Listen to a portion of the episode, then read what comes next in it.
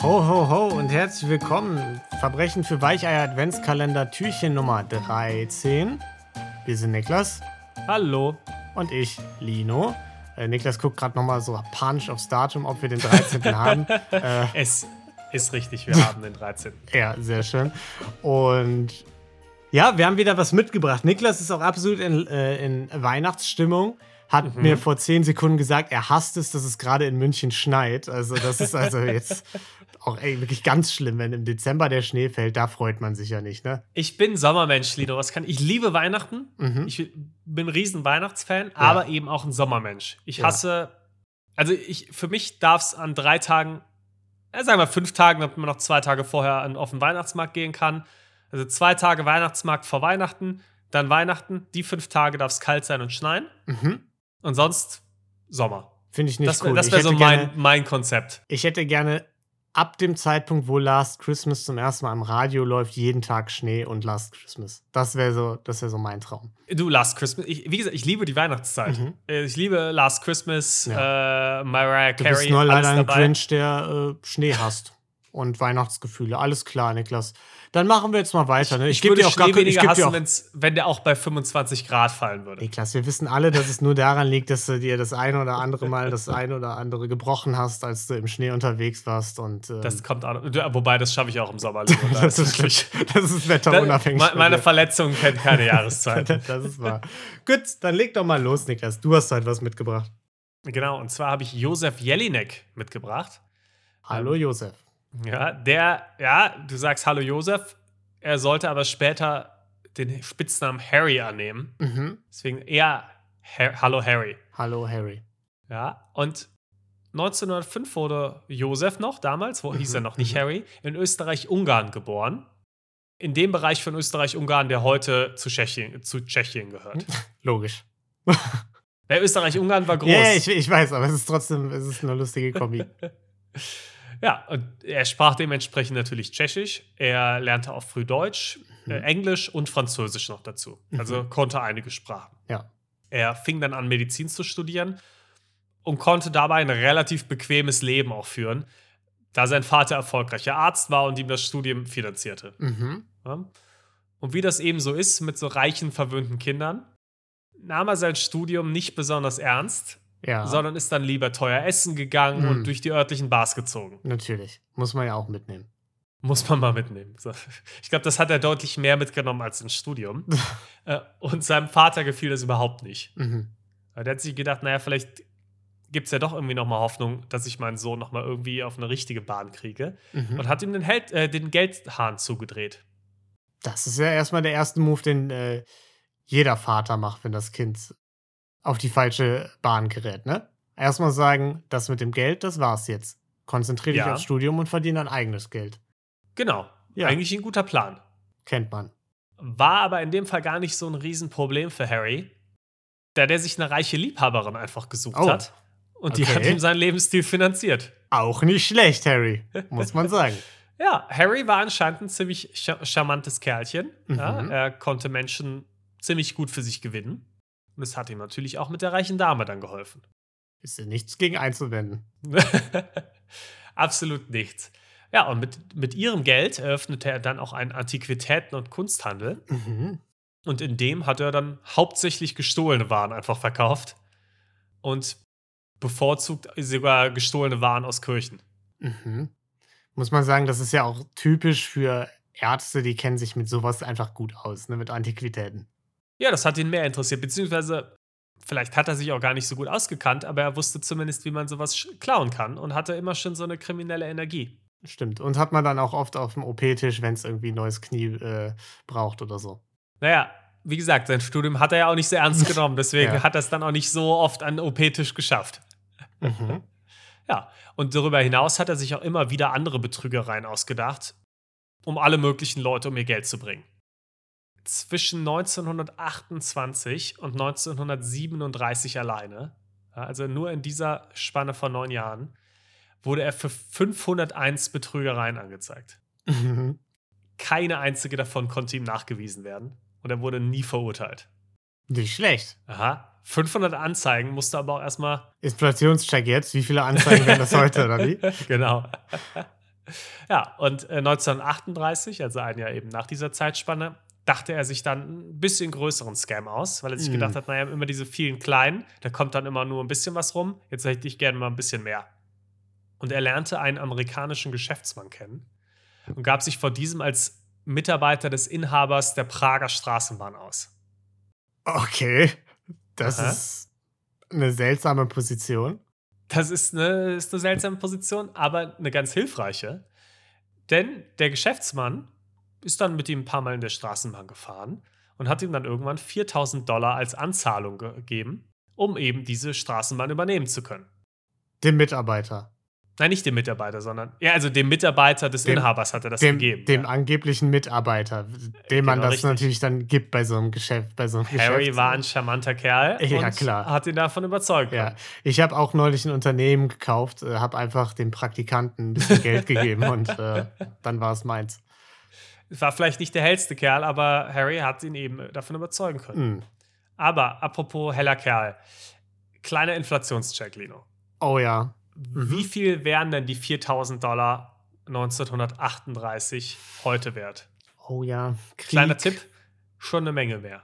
Hm. 4000 Dollar. Aber das ist schon sehr viel mehr sogar, ne? Das sind ja äh, 520.000. Ganz so viel mehr dann doch nicht, aber 85.000 Ah, Dollar. Mann. Ja, dass du mich beeinflusst, das zählt nicht. okay, zählt nicht in die offizielle Wertung. Nee. So wie alle Adventskalender-Dinger, die schief laufen. Alle Inflationschecks, die zählen Die nicht. zählen nie. Ja. Was auch nie passiert ist, ist, dass der Amerikaner sein Geld gesehen hat. Das war nämlich natürlich futsch in Harrys Tasche. Hm. Überraschend.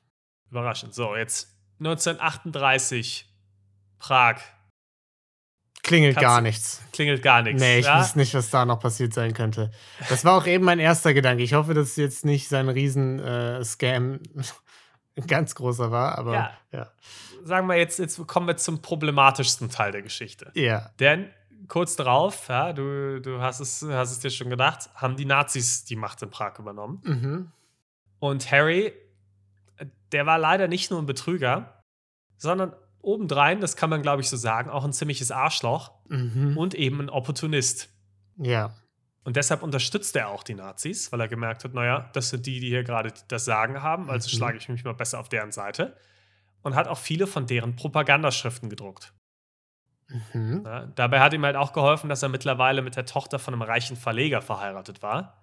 War das die äh, reiche Frau, die er da bezirzt hat während seines Studiums, oder Ich war das habe eine gehofft, andere dass- reiche Frau? Ich habe gehofft, dass du mir diese Mhm. Frage nicht stellen wirst, Ja, weil ich es ich- nicht weiß. Ich habe es doch deinem Blick angesehen, der einfach direkt weitermachen wollte, als ich den Mund aufgemacht habe. Ich habe keine Ahnung. Ja. Die Quellenlage ist für diesen Fall Ja, klar. nicht so üppig. Kann niemand rausfinden. Nee, das kann wirklich, also Ja. die Quellenlage ist wirklich, ich glaube, ich habe noch nie mit so wenig Quellen gearbeitet wie für diesen Fall. Nee, Ich schon. Sehr gut.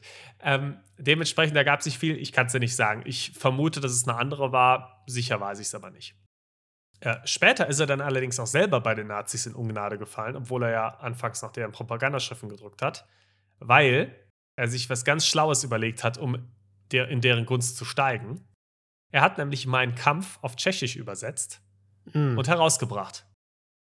Fanden die Nazis überhaupt nicht lustig Fanden sie nicht gut. die wollten das Buch nur auf Deutsch haben. Propagandaschriften, klar, kein Problem, aber mein Kampf, das wollten die dann doch lieber nur auf Deutsch und nicht auf Tschechisch. Dabei waren sie sonst so entspannt, ne? Da, genau. Ja, dementsprechend hat er sich dann auch mit denen ein bisschen verscherzt. Mhm. Sein größter Scam kam dann aber auch erst 1945. Mhm. Das ist auch der, für den er berühmt geworden wo- ist.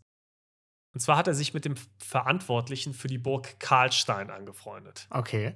Und die Burg Karlstein ist eine Burg, die ist in der Nähe von Prag und die gab es seit 1348, also schon wirklich eine Mhm. ja, alte Burg mit viel Tradition. Und dann ist er Und zu einer dadurch- Mitarbeiter, Mitarbeiterin gegangen, hat der 200 Euro ge äh, Mark gegeben und hat gesagt, hier, äh, oder tschechische, was auch immer, äh, und hat gesagt, hier, pass mal auf, ich kaufe dir die Burg ab. Exakt so. Ja. Ja, fast genauso war es. Und zwar hat er eben dadurch, dass er mit dem Verantwortlichen da befreundet war, ein Fest veranstaltet in der Burg Mhm. und unter anderem einige amerikanische Industrielle eingeladen. Mhm. und zusätzlich noch einige Deutsche eingeladen, beziehungsweise nicht eingeladen, sondern angestellt für diesen Abend. Und diese sind dann kostümiert gekommen und haben ihn auch mit Adelstitel angesprochen. Und so Okay. getan, als wäre er ein ganz wichtiger Adliger und als würde ihm diese Burg gehören. Moment, wir sind gerade in 1945, ne? Sind wir Mhm. Nachkriegs 1945? Leno, du, ich, es gab zwei Fragen, die ich gehofft habe, dass du sie mir nicht stellen wirst. Will. Wirklich, Ja. Es gab zwei Fragen, bei denen ich beim Vorbereiten gedacht habe, boah, ich, ich kann es nicht rausfinden, es steht nirgendwo und ich habe Ja. mir genau dieselben Fragen gestellt. Hoffentlich stellt Leno die nicht. Danke, dass du beide gestellt hast. Gerne, dafür bin Ich ich, hab- doch da. Ich habe keine Ahnung. Meine Vermutung ist aber, dass es nach dem Krieg war, ähm, beziehungsweise nachdem eben Tschechien schon befreit war, weil anders, also zu, zur aktiven Kriegszeit hätten die amerikanischen Industriellen ja nicht kommen können. Genau, das hab deutsche, ich- Zi- ja. deutsche Zivilisten nach Ende des Krieges hättest du aber ja schon nach Prag bekommen. Genau. Beziehungsweise ja. gab es ja auch trotzdem noch Ja, ja, Deutsche, die in Prag gelebt haben. Äh, dementsprechend kann es eigentlich nur nach Kriegsende gewesen sein. Wobei ich auch nicht weiß, ob nach Kriegsende im Sinne von Krieg war komplett vorbei versus ich weiß nicht genau, wann Prag befreit wurde. Das, Ja. das Detail habe ich jetzt nicht im Kopf. mhm. Also nach dem Krieg muss es gewesen sein. Genau. Und diese Deutschen haben ihn dann eben kostümiert angesprochen und eben so getan, als wäre er ein Adliger, dem diese Burg gehört. Aber ist das so der smarteste Plan, so nach den sechs Jahren Krieg, jetzt einen deutschen Adligen zu mimen? Ist das der Move, der, wo er denkt, oh, das bringt mir jetzt international aber großes, äh, hohes Ansehen und so? Naja, die Frage ist, willst du international großes Ansehen oder willst du Geld? Ja. Und vielleicht Krieg ist gerade verloren, wirtschaftliche Lage ist schwierig. Mhm. Vielleicht muss ein deutscher Adliger dann auch aus, aus, diesen wirtschaftlichen, aus dieser wirtschaftlichen Not heraus so eine Burg auch mal verkaufen. Mhm. Ah, und die amerikanischen Gäste waren natürlich von dem Fest und der ganzen Show drumherum ziemlich beeindruckt. Und am Ende des Abends hat ihm dann ein amerikanisches Paar Mitarbeiter? tatsächlich, tatsächlich die Burg abkaufen wollen. Fantastisch. Ja. Anzahlung geleistet.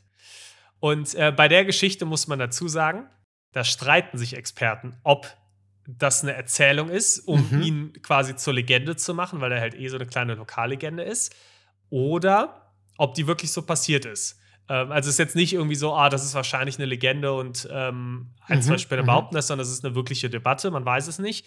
Ähm, ich habe aber auch gelesen, dass es anscheinend auch Zeugen gab, die an dem Abend da waren, befragt wurden. Das kannst du natürlich auch immer Mhm. erfinden, aber ich glaube tendenziell dran. Allein aus, aus dem Grund schon, weil es halt eine coole Geschichte ist, möchte ich dran glauben. ja. Ist tendenziell cooler als der Teil mit den Propagandaschriften und meinen Kampf übersetzen. Äh, Dann exakt. Muss ich sagen, also. Exakt. Mhm. Dementsprechend, weil er natürlich auch ein Sympathisant der Nazis war und dann auch auf äh, ja, nicht ganz so viel Gegenliebe dann äh, nach dem Mhm. Krieg dann auch gestoßen ist, ist er dann auch kurz nach dem Krieg irgendwann nach Italien auch geflohen, äh, wo er sich dann einfach als Kunstexperte ausgegeben hat und bis zu seinem Tod 1986 gelebt hat. Ja. Ja. Fantastisch. Das war Also, es Josef war, Harry Jelinek, kein, kein sympathischer Kerl. Genau, ich wollte gerade sagen, es war in Teilen spektakulär und unterhaltsam. Also eine Burg verkaufen, muss man erst mal machen. Prager Mhm. Urban verkaufen auch. Der Rest, schwierig. Schwierig, ja, schwierig kann man sagen. Schwierige äh, Einstellung so, ne? Naja, gut, dann frohen 13. Dezember und äh, Schöne Weihnachtszeit.